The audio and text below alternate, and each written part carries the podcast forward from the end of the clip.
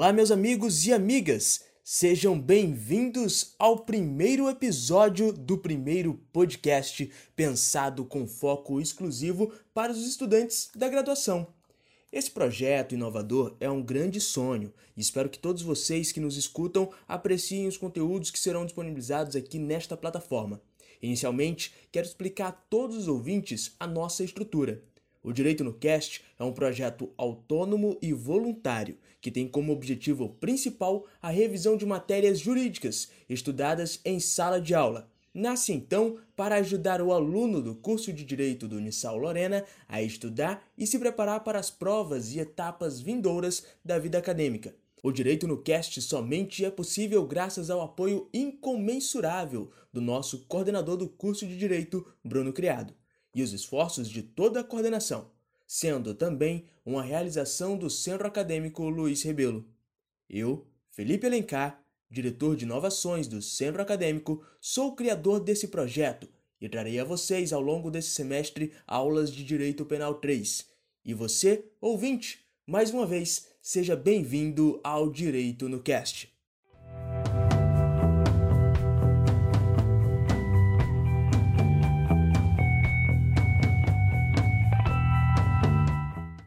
Antes de prosseguirmos com o episódio, informo aos caríssimos alunos que o material dessa revisão será focado nas aulas de Direito Penal da professora Luzia Ragazzini.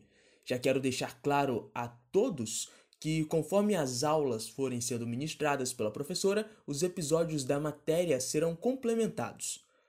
Bom, meus amigos, o mundo do direito material e processual penal mudou bastante já no início desse ano de 2020 pois no dia 24 de janeiro passou a vigorar sobre todo o território nacional as alterações feitas pela Lei número 13.964 de 2019, conhecida como Lei Anticrime, que em seu artigo 1 já nos diz que tem o objetivo de aperfeiçoar a legislação penal e processual penal.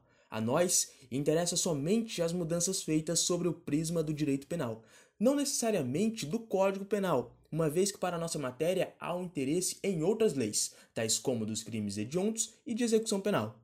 Meus amigos, neste primeiro episódio eu vou tratar com vocês três pontos da matéria dentro dos aspectos penais do Código de Trânsito.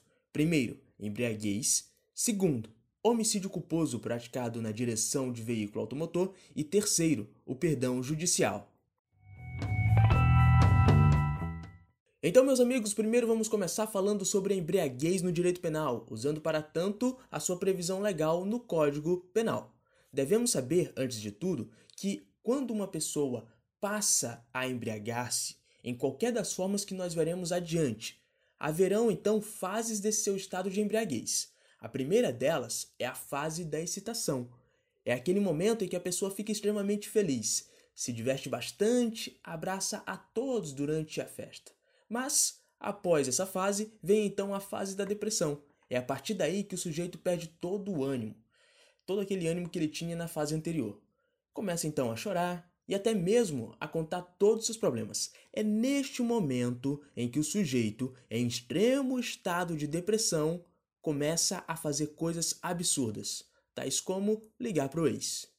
Por fim, vem a fase comatosa ou do sono, Nessa fase, o sujeito dá PT.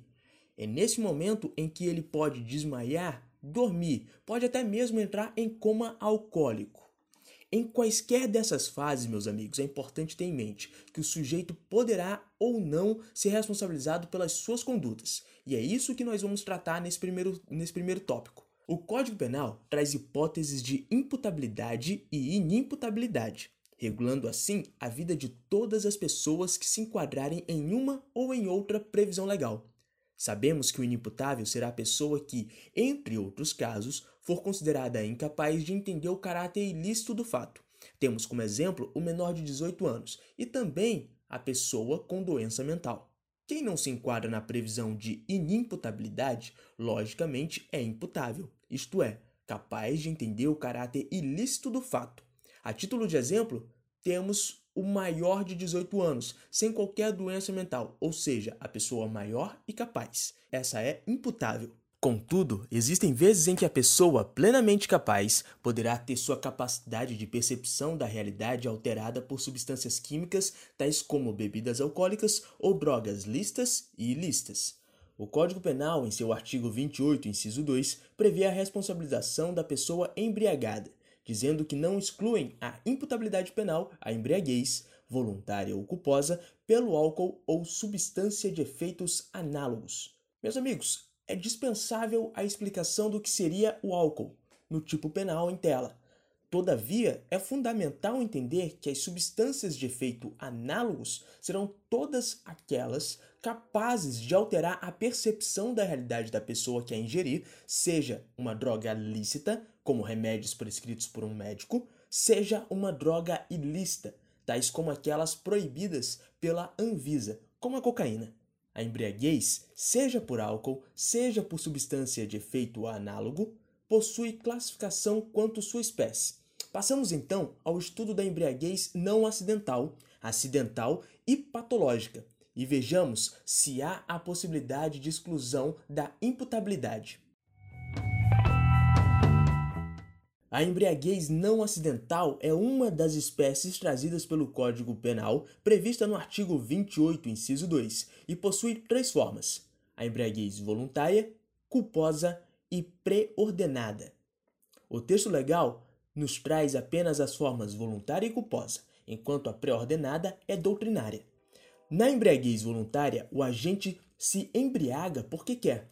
Ele sai para beber com os amigos com a intenção de embebedar-se é o famoso ficar louco. Nesse momento, se porventura o agente cometer um crime, será então responsabilizado pela sua conduta.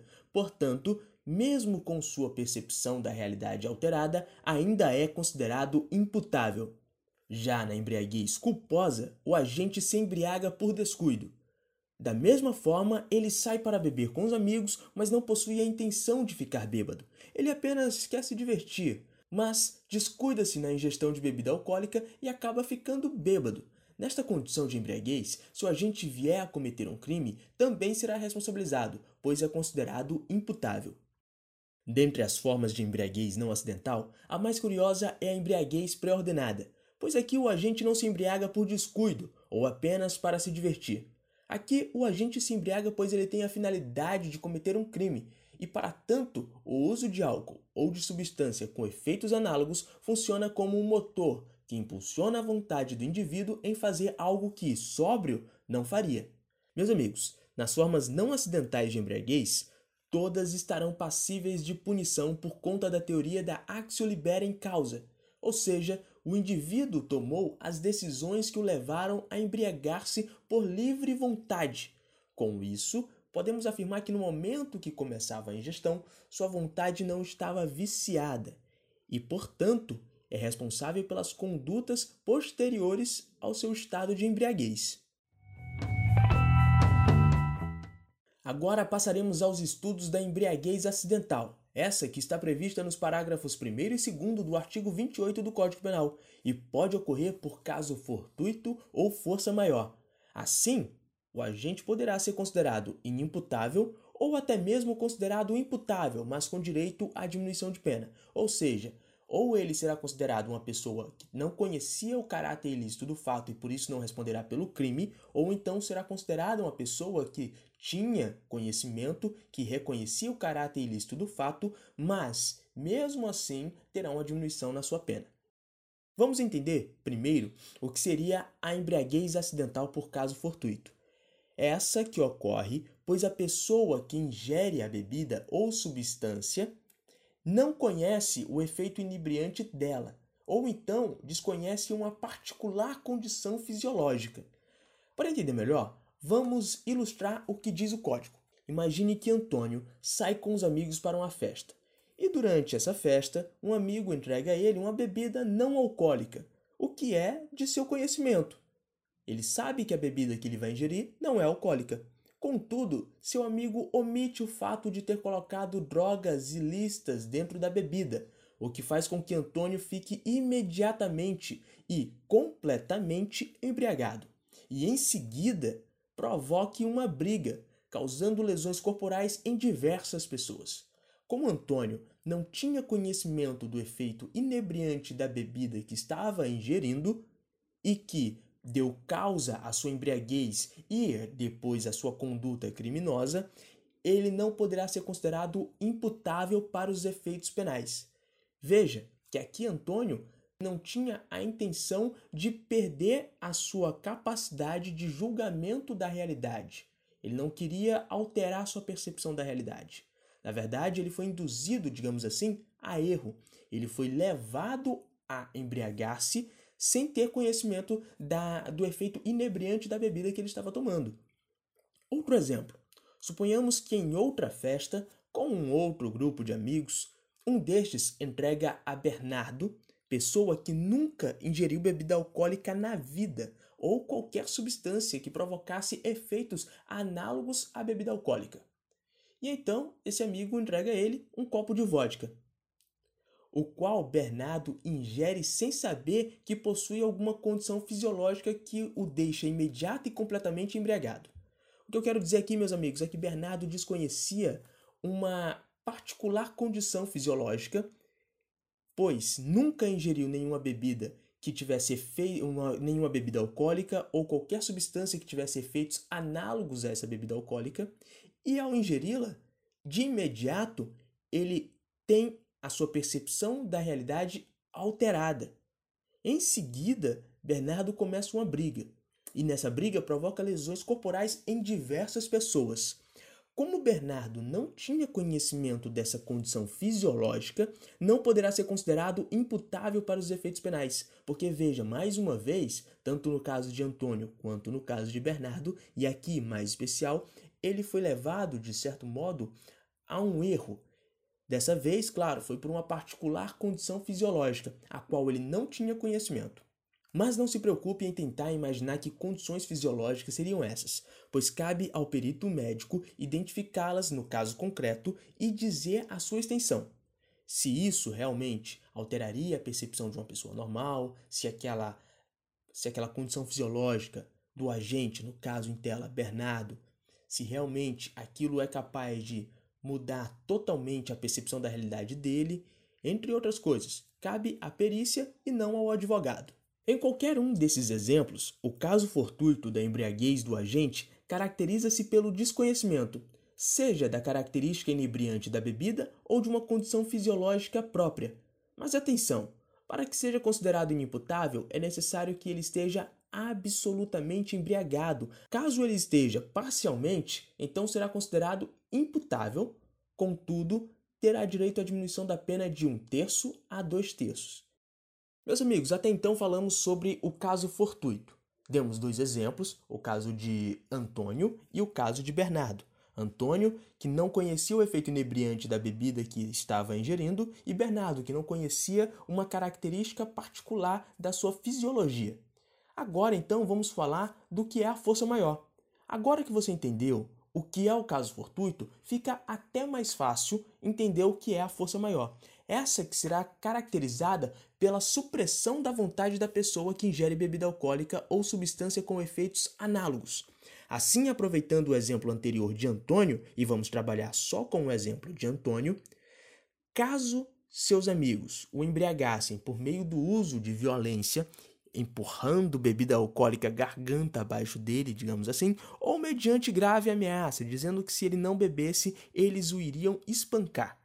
Em qualquer uma dessas situações, por meio de uso de violência ou então por meio de grave ameaça, uma vez que Antônio fique embriagado completamente, ele será então considerado inimputável pelos crimes que cometer.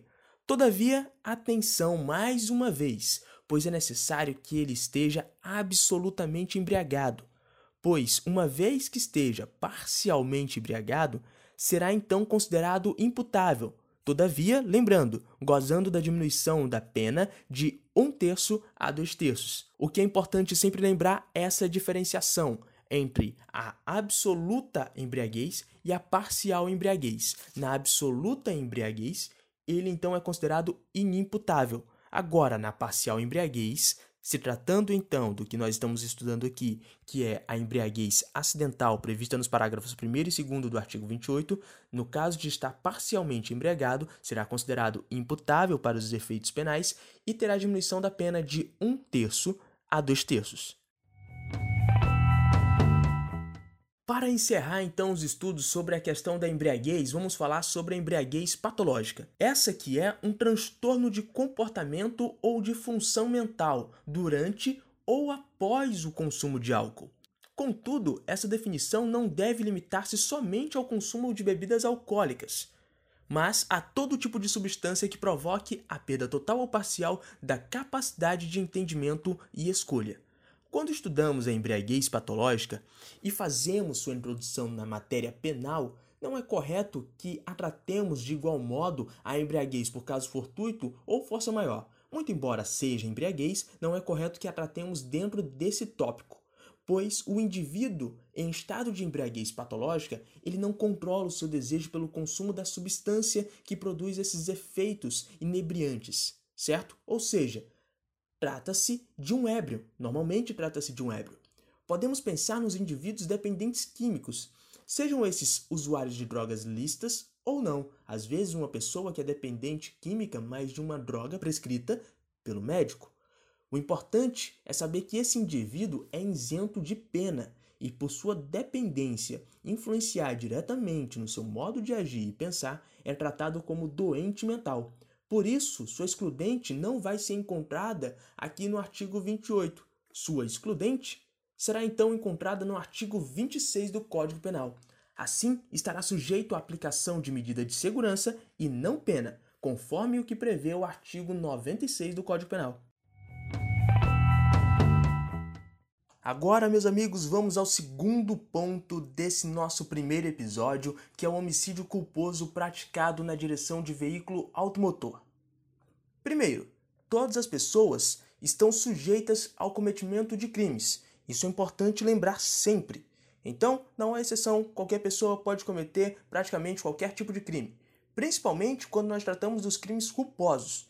É importante ressaltar que esse tipo de crime, os crimes culposos, são a grande exceção quando se trata de punição, porque o legislador ele entende que eles devem ser punidos em caráter excepcional visando então a punição somente aqueles crimes a título de culpa que afetam bens juridicamente tutelados de grande relevância, tais como a incolumidade física e também a vida.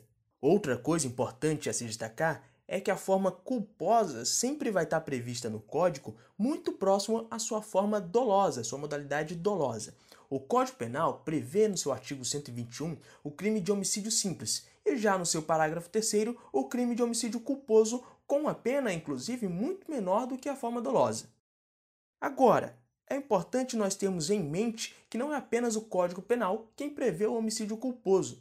Isso porque o CTB, Código de Trânsito Brasileiro, também traz expressa previsão no artigo 302, dizendo de forma clara e sucinta o tipo penal e a sua punição.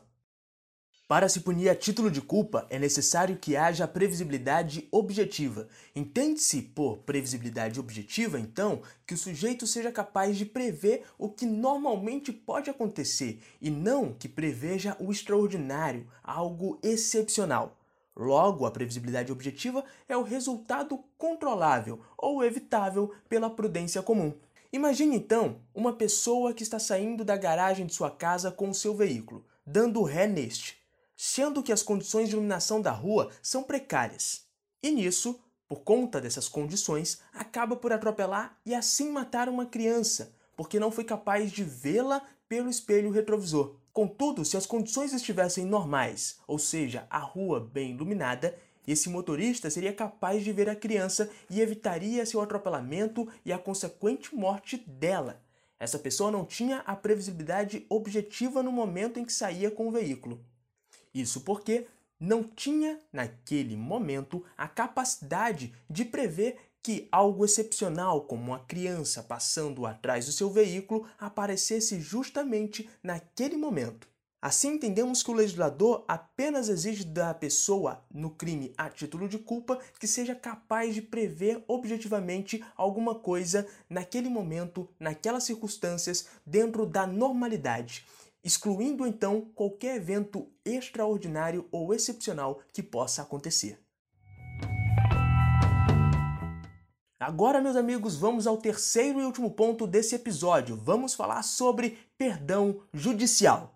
Primeiramente, é importante salientar que, de acordo com a teoria tripartida do conceito analítico do crime, para que haja um crime é necessário que a conduta do agente seja típica, ilícita e culpável. Ou seja, a teoria tripartida que conceitua a ocorrência de um crime nos diz que somente existirá a conduta do agente, ou seja, a conduta criminosa, se ela for, primeiro, típica, segundo, ilícita e terceiro, culpável. Somente assim poderá configurar-se crime. Ao somar esses três requisitos para a existência do crime, você terá o resultado, que nós chamamos de punibilidade. Somente com a punibilidade o agente será condenado pelo crime que cometeu. O perdão judicial, no entanto, é um instituto do direito penal previsto no artigo 107, inciso 9 do Código Penal, que dá ao juiz a possibilidade de excluir da equação esse resultado, ou seja, a punibilidade. Assim, poderá o juiz, quando a lei autorizar, deixar de punir o agente de um crime. Quanto à decisão que concede esse perdão, existem duas posições. Uma defende que se trata de uma sentença condenatória e a outra defende que se trata de uma sentença declaratória da extinção da punibilidade. A primeira posição tem como base o artigo 120 do Código Penal, que diz: a sentença que conceder perdão judicial não será considerada para os efeitos de reincidência.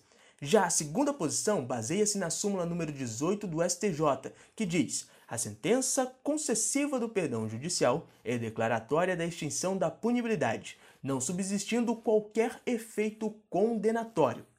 De todo modo, meus amigos, o que se deve entender aqui é uma coisa de suma importância, aliás. A pessoa que recebe um perdão judicial em sua sentença será considerada primária para todos os efeitos penais, ou seja, não haverá os efeitos de forma alguma da reincidência. Um crime que poderá ser deixado de aplicar a pena, caso o juiz entenda, é o crime de homicídio culposo, previsto no artigo 121, parágrafo 3 do Código Penal pois que, no parágrafo 5 do mesmo artigo, diz que, na hipótese de homicídio culposo, o juiz poderá deixar de aplicar a pena se as consequências da infração atingirem o próprio agente de forma tão grave que a sanção penal se torne desnecessária. Imagine então o caso de uma pessoa que culposamente tira a vida do seu próprio filho. É claro que as consequências do crime atingiriam tão gravemente o próprio agente que a sanção penal não será necessária. O que a lei exige para a concessão do perdão judicial em muitos casos é uma relação de afeto entre o agente e a vítima, dispensando qualquer relação de parentesco. Voltemos agora ao exemplo dado lá no homicídio culposo na direção de veículo automotor, ou seja, no item 2 desse nosso episódio. A pessoa estava dando ré no veículo, saindo da garagem e acabou por matar uma criança. Nesse caso, também poderá ser concedido o perdão judicial, muito embora não haja tal previsão legal no CTB. Isso porque é realizado, nesse caso, a interpretação por analogia. Veja bem, o Código de Trânsito Brasileiro não prevê em momento algum. Você pode ler todo o Código de Trânsito Brasileiro e você não irá encontrar nenhuma previsão de perdão judicial para o crime de homicídio culposo na direção de veículo automotor. Mas existe a analogia no nosso ordenamento jurídico e ela serve para que o juiz decida casos que não possuem previsão legal, como é, esse caso que eu estou falando para vocês.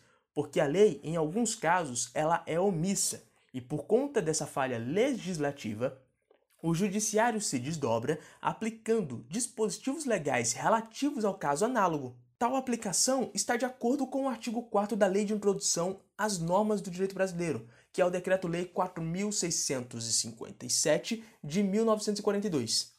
Então veja bem, como o homicídio culposo do Código Penal e o homicídio culposo na direção de veículo automotor previsto no Código de Trânsito Brasileiro são muito, muito semelhantes, há a completa possibilidade de aplicação da analogia, ou seja, o juiz vai pegar emprestado a previsão do artigo 121, parágrafo 5 do Código Penal, que trata do perdão judicial nos casos de homicídio eh, culposo, e irá aplicar aqui no artigo 302 do Código de Trânsito Brasileiro, dizendo que haverá então a possibilidade de concessão do perdão judicial caso as consequências da infração atingirem o próprio agente de forma tão grave que a sanção penal se torne desnecessária. Uma coisa que deve ser então observada é que o uso da analogia somente é possível em bonum partem, ou seja, quando for mais benéfico para o réu. Nunca se irá usar a analogia em malum partem. Por isso se aplica a previsão do artigo 121, parágrafo 5 aqui no artigo 302 do Código de Trânsito Brasileiro, porque aplica-se a analogia em bonum partem para beneficiar o réu, até porque todos sabemos, um perdão judicial que futuramente não irá trazer implicâncias de reincidência é muito e muito mais benéfico para o réu. Meus amigos, apenas para ilustrar tudo isso que nós estamos estudando sobre o perdão judicial, vamos fazer a aplicação então dele no 302 do Código de Trânsito Brasileiro. Vamos imaginar aqui aquele exemplo que nós acabamos de ver quando estudamos o item 2 desse primeiro, desse primeiro episódio do nosso podcast. Vamos lembrar, a criança ela passou atrás do veículo e o motorista que estava dando ré no carro saindo da garagem da sua casa acabou atropelando-a e matando-a. Veja bem, vamos imaginar que a vítima, a criança vítima desse atropelamento, seja filha do motorista. Claramente, a consequência do crime tornaria desnecessária a sanção penal, face à gravidade que também atingiu o agente.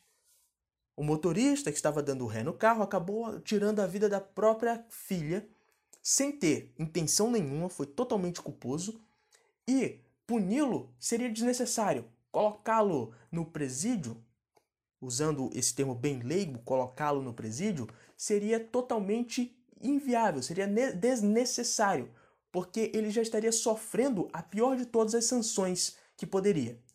Mas não nos prendamos à questão do parentesco.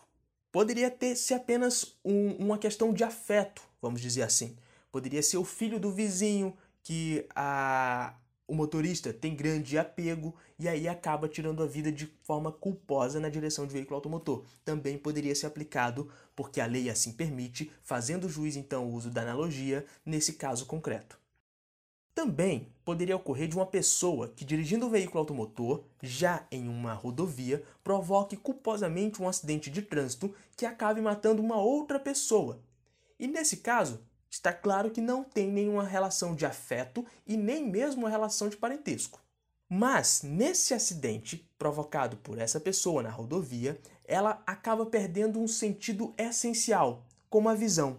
E assim, a consequência do crime foi de tal gravidade que torna desnecessária a punição do agente, sendo então o juiz autorizado, mediante o uso da analogia, a aplicação do perdão judicial ao caso. Bem, meus amigos, é isso. Chegamos ao final do primeiro episódio das nossas revisões de Direito Penal 3 aqui no nosso podcast. Muito obrigado pela sua atenção. Conto com a sua participação no próximo Direito no Cast. Até lá!